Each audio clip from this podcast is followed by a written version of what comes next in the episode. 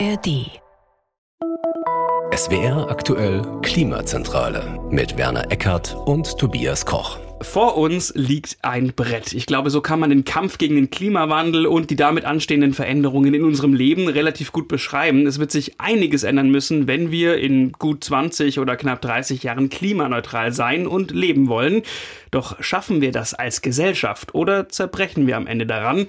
Darüber reden wir heute. Wir, das sind Werner und ich. Hallo Werner. Hallo Tobi. Und unser Gast, der Soziologe Armin Nasehi, Leiter des Lehrstuhls Allgemeine Soziologie und Gesellschaftstheorie an der Ludwig-Maximilians-Universität München. Hallo, Herr Nasehi. Hallo, schönen guten Tag. Vielleicht direkt mal zu Beginn. Was ich immer spannend finde, ist, viele Menschen sehen den Handlungsbedarf beim Klimaschutz. Da gibt es schon einen breiten gesellschaftlichen Konsens, zumindest bei Umfragen. Wenn es dann aber konkret wird, dann ist der Widerstand ja oft groß, wenn wir jetzt zum Beispiel ans Heizungsgesetz denken oder an ein Tempolimit. Woher kommt diese große Lücke? Ja, das ist fast eine Art von Naturgesetz, kann man sagen. Bei allgemeinen Dingen sind die Zustimmungsraten immer riesengroß, also etwa was Klimawandelfragen angeht, aber auch andere Dinge. Also in Umfragen sind Männer unglaublich tolle Feministen, aber im richtigen Leben sind sie es dann meistens nicht. Und das gilt auch für dieses Thema natürlich. Also allgemein ist eigentlich niemand gegen die Bearbeitung des Klimawandels.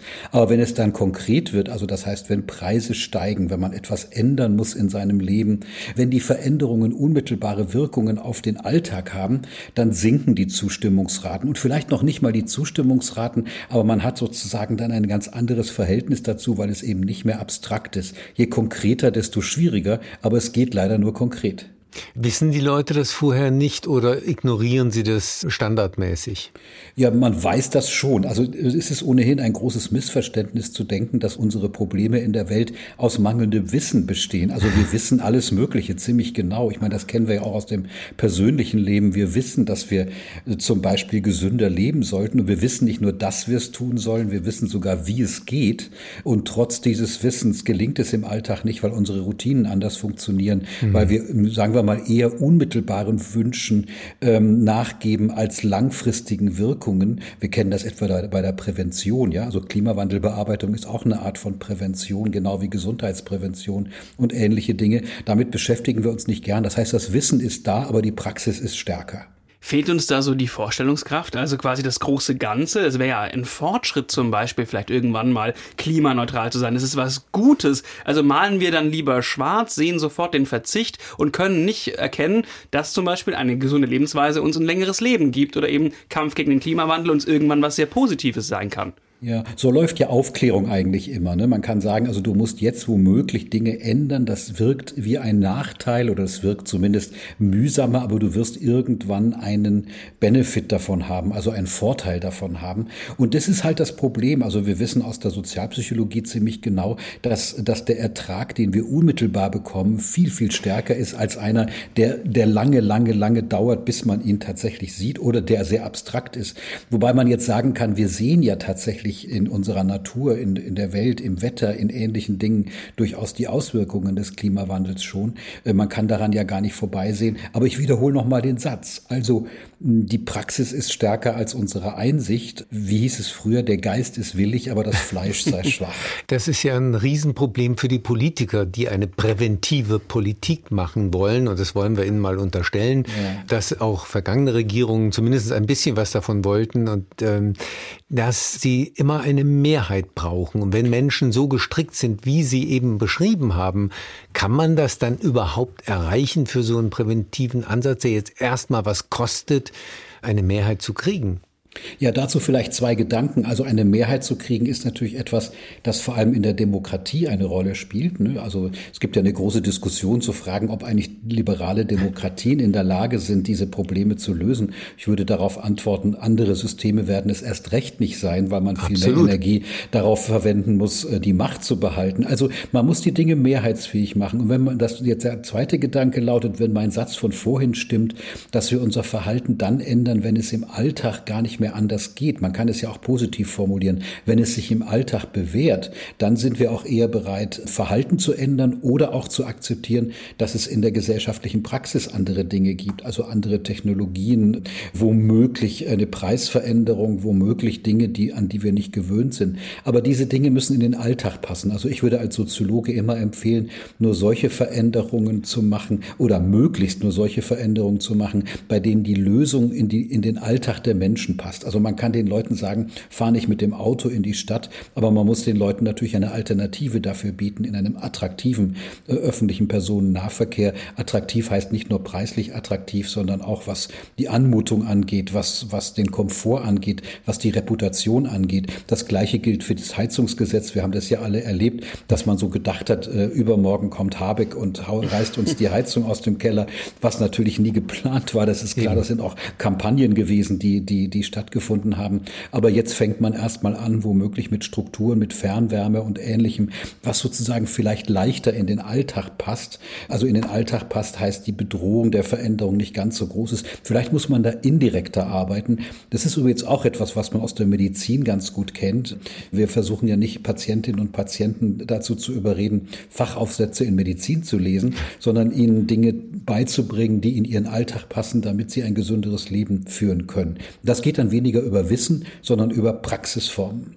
Und reicht das schon oder muss sich auch die Kommunikation ändern? Also haben wir immer das Bild des Verzichts und ich greife in diesen Alltag ein als Politik, aber muss ich entweder ein klares Ziel formulieren oder muss ich wirklich eine positive Vision eigentlich haben, damit die Menschen auch wirklich begeistert mitmachen? Ja, also eine positive Version heißt ja immer ein erreichbares Ziel zu formulieren. Also auch da kann man in eine Analogie in einem anderen Bereich finden. In der Kindererziehung ist es ja doch sehr, sehr deutlich. Ich meine, das, das erleben wir auch alle in unserem Alltag, wenn wir Kinder haben äh, dass man Kindern Ziele setzen muss, die sie mit ihren Mitteln, die sie haben, erreichen können. Also auch Führungskonzepte würden so, so arbeiten. Man muss die Ressourcen haben, sagen wir mal, die Ziele auch erreichen zu können. Und wahrscheinlich muss Politik solche Ziele formulieren können, die auch erreichbar sind. Wobei, das könnte jetzt auch ein bisschen naiv sein, was hm. ich sage, weil, weil im demokratischen Prozess natürlich, ähm, wie soll man sagen, also die Kritik natürlich immer mit institutionalisiert ist und man dann also womöglich gangbare Lösungen äh, im demokratischen Streit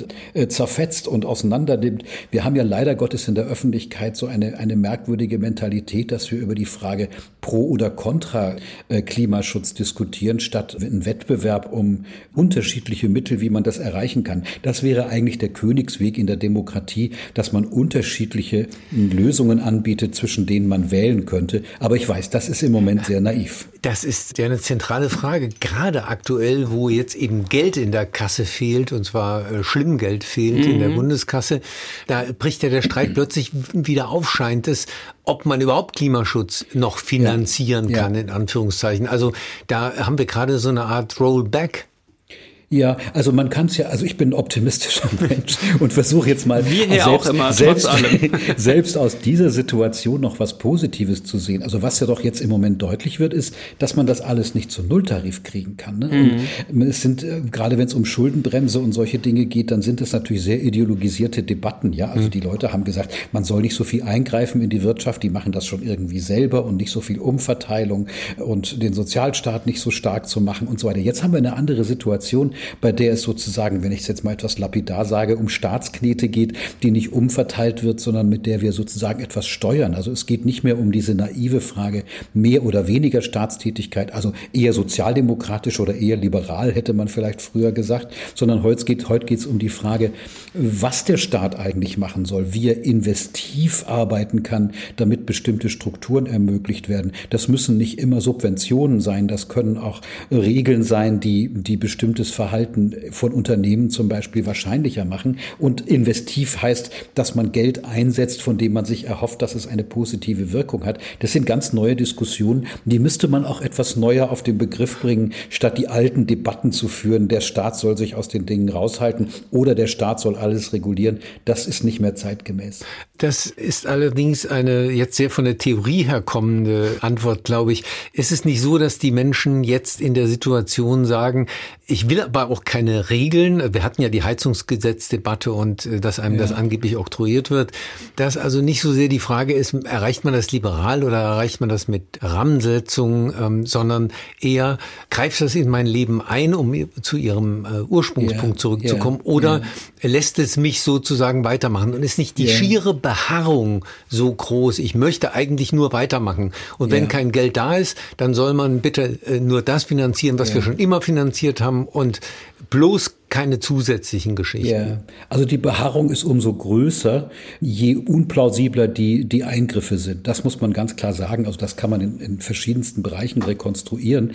Ähm, man muss sagen, die, die, die Eingriffe müssen, müssen plausibel und zwar praktisch plausibel. Und ich habe den Satz jetzt schon öfter gesagt. Ich will es an einem Beispiel mhm. nennen. Die Dinge sind ja gar nicht so stark von Verzicht geprägt, wie man immer denkt. Durch dieses fehlende Geld jetzt, wobei es ist gar kein fehlendes Geld, sondern die fehlende Kredit, Kreditmöglichkeit, die wir zurzeit haben, wird etwa die Reform der Bahn zurückwerfen. Ja, es fehlt ja. jetzt schlicht das Geld, mit dem man also die Infrastruktur der Bahn, die man lange hat liegen lassen, weiter ausbauen kann. Das könnte ja ein Lernprozess sein und sein.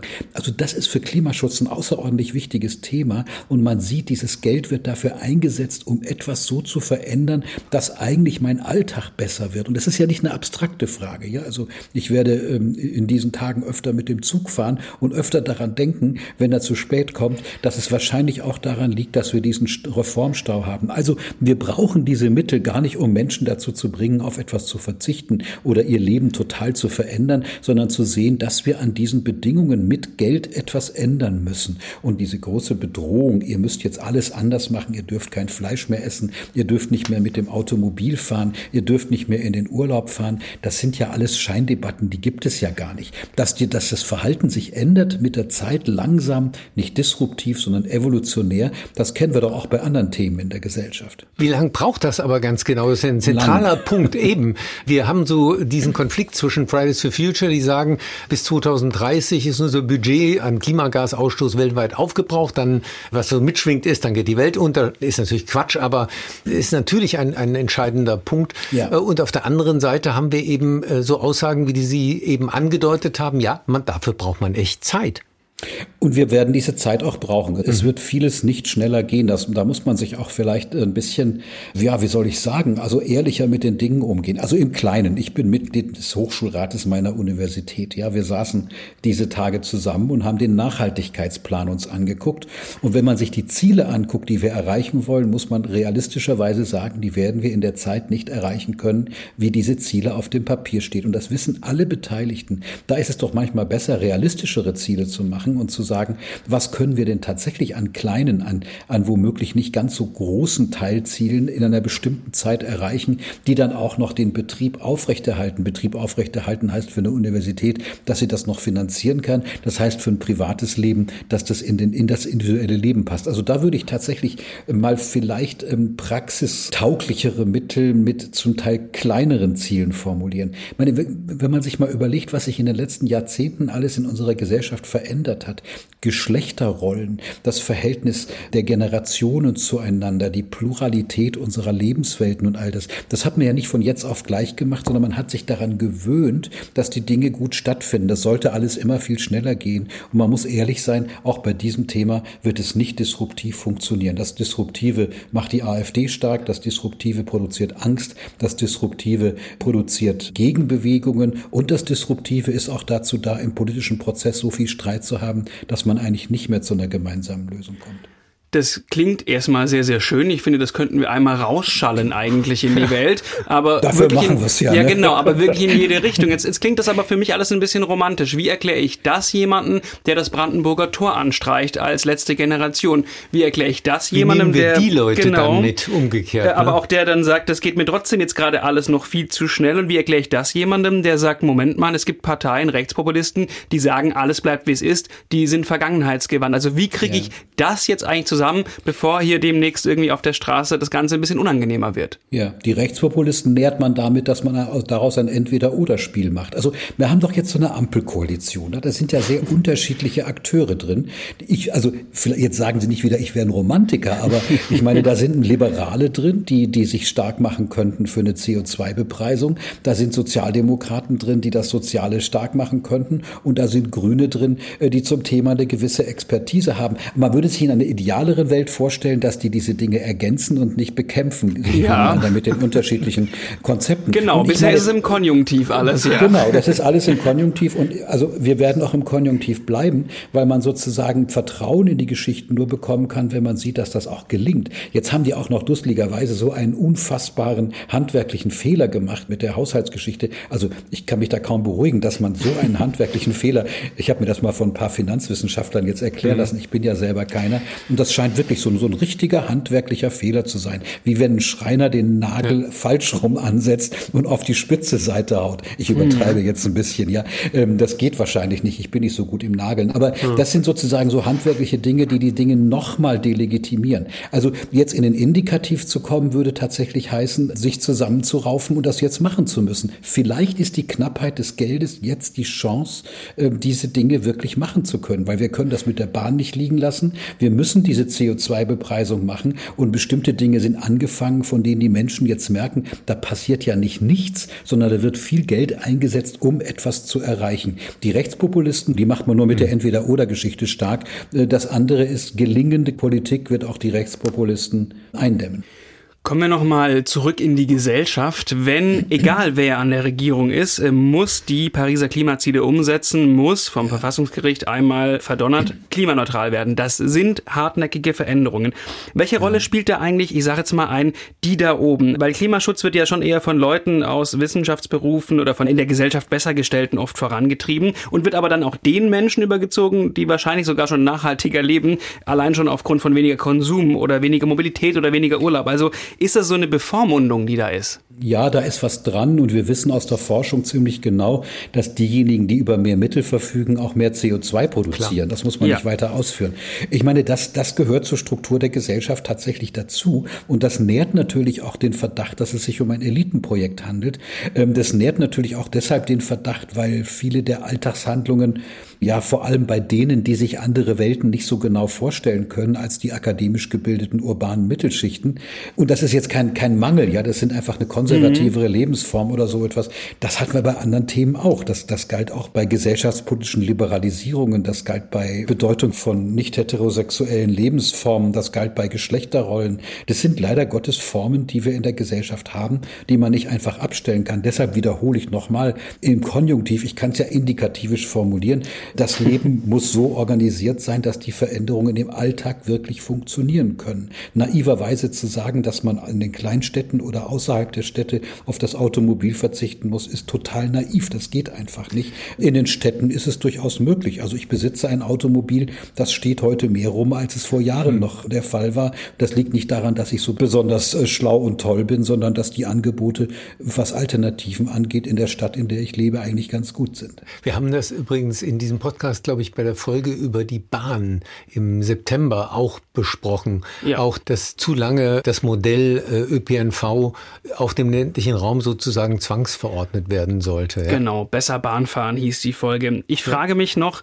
wie wichtig ist eigentlich, dass dieser Wandel sozial fair gemacht wird, also dass die Kosten fair verteilt werden?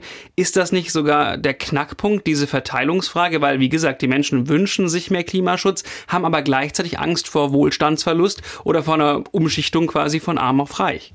Ja, und zwar eine, eine berechtigte Angst, ja, das muss man ja. deutlich sagen. Die, die CO2-Bepreisung ist natürlich der Königsweg, bedeutet aber auch, dass manche Dinge teurer werden, die sich dann nur noch die leisten können, die es sich leisten können. Was ja ohnehin jetzt auch schon der Fall ist, aber das wird womöglich noch stärker. Und daran kann man sehen, dass wir es immer mit Zielkonflikten zu tun haben. Ja, auf der einen Seite wird man sagen, man bepreist bestimmte Dinge, die man nicht haben will, die das Geld haben können, es trotzdem weitermachen, die es nicht haben, werden weniger davon produzieren, obwohl obwohl sie das vorher auch schon tun. Und schon neutralisiert sich womöglich die Wirkung. Oder wir, wir erleben, dass das Benzin aus anderen Gründen teurer geworden ist. Und man hat vorher immer gesagt, Benzin muss teurer sein, damit die Leute nicht so viel rumfahren. Aber jetzt stellt man fest, die fahren ja nicht einfach rum, sondern zur Arbeit und es gibt keine Alternative. Dann muss man das also wieder bezuschussen und dann ist der Effekt weg. Wir haben es permanent mit diesen Zielkonflikten zu tun und dummerweise kann man die einfach nicht einfach wegdiskutieren. Also diese Zielkonflikte sind real und da und man muss offen über die reden, dass die wirklich da sind. Wahrscheinlich geht es nicht anders als äh, ja gerade diese sozialen Fragen, auch sozialpolitischen Folgen dieser Geschichten viel viel offener mit in diese Konzepte einzubauen. Das wird auch mehr Legitimität produzieren, aber dann haben wir die ideologischen Debatten, dass man die äh, Leistungsträger nennt man sie dann nicht zu stark belasten darf und wir sind wieder in den üblichen verdächtigen politischen Diskussionen drin und stellen fest, dass die Dinge sich dann neutralisieren.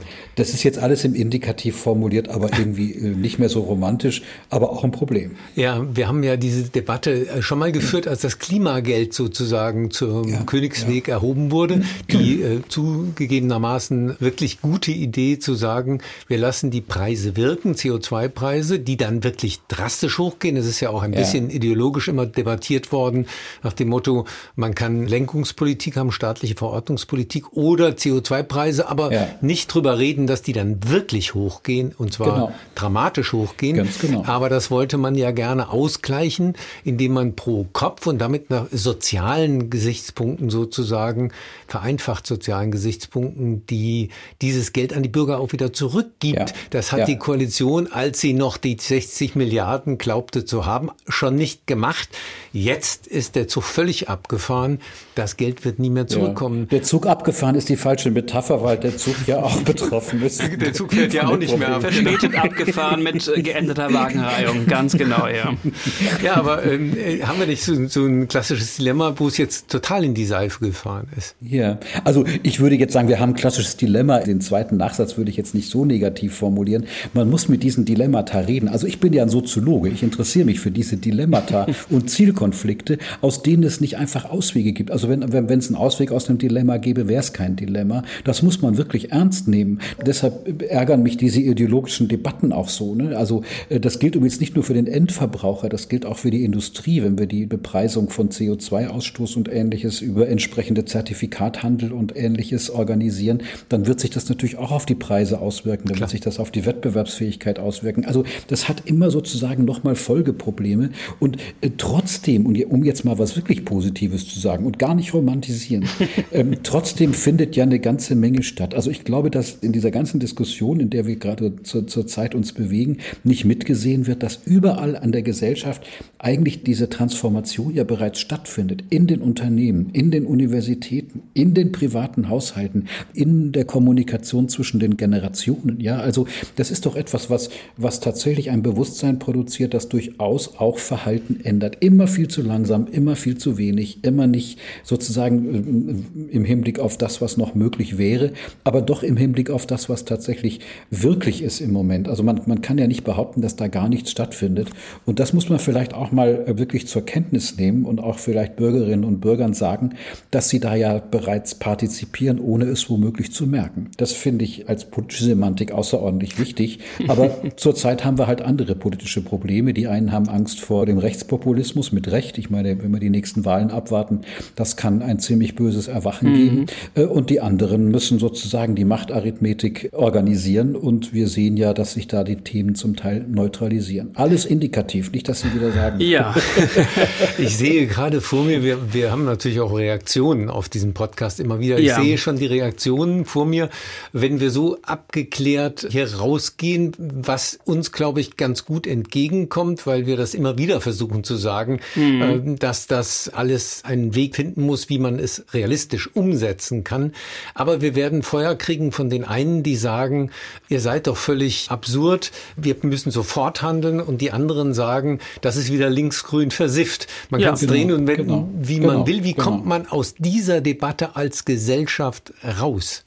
Also wenn ich ganz ehrlich wäre, würde ich sagen, gar nicht. Aber so muss ehrlich will ich jetzt nicht sein. Muss man das, das, das, muss man aus, das muss man aushalten. Also Gut. man muss auch damit rechnen. Und dann, dann stellt sich ja die Frage, gibt es eigentlich Wege, mit beidem entsprechend umzugehen? Also wenn man jetzt hingeht und große Forderungen stellt, ich habe das mal in, in der Literatur genannt, also quasi von der Notwendigkeit auf die Möglichkeit zu schließen. Ja, wir sagen, das ist so dringend, dass wir die Dinge jetzt machen. Also muss es doch jetzt auch möglich sein, das zu tun. Das sind ja sozusagen Gedanken, die, die bisweilen gar keinen Halt an der Wirklichkeit haben. Wir müssen ja sehen, was ist konkret möglich. Und ich will noch mal wiederholen, auch wenn sich das zu schön anhört, es passiert bereits eine ganze Menge.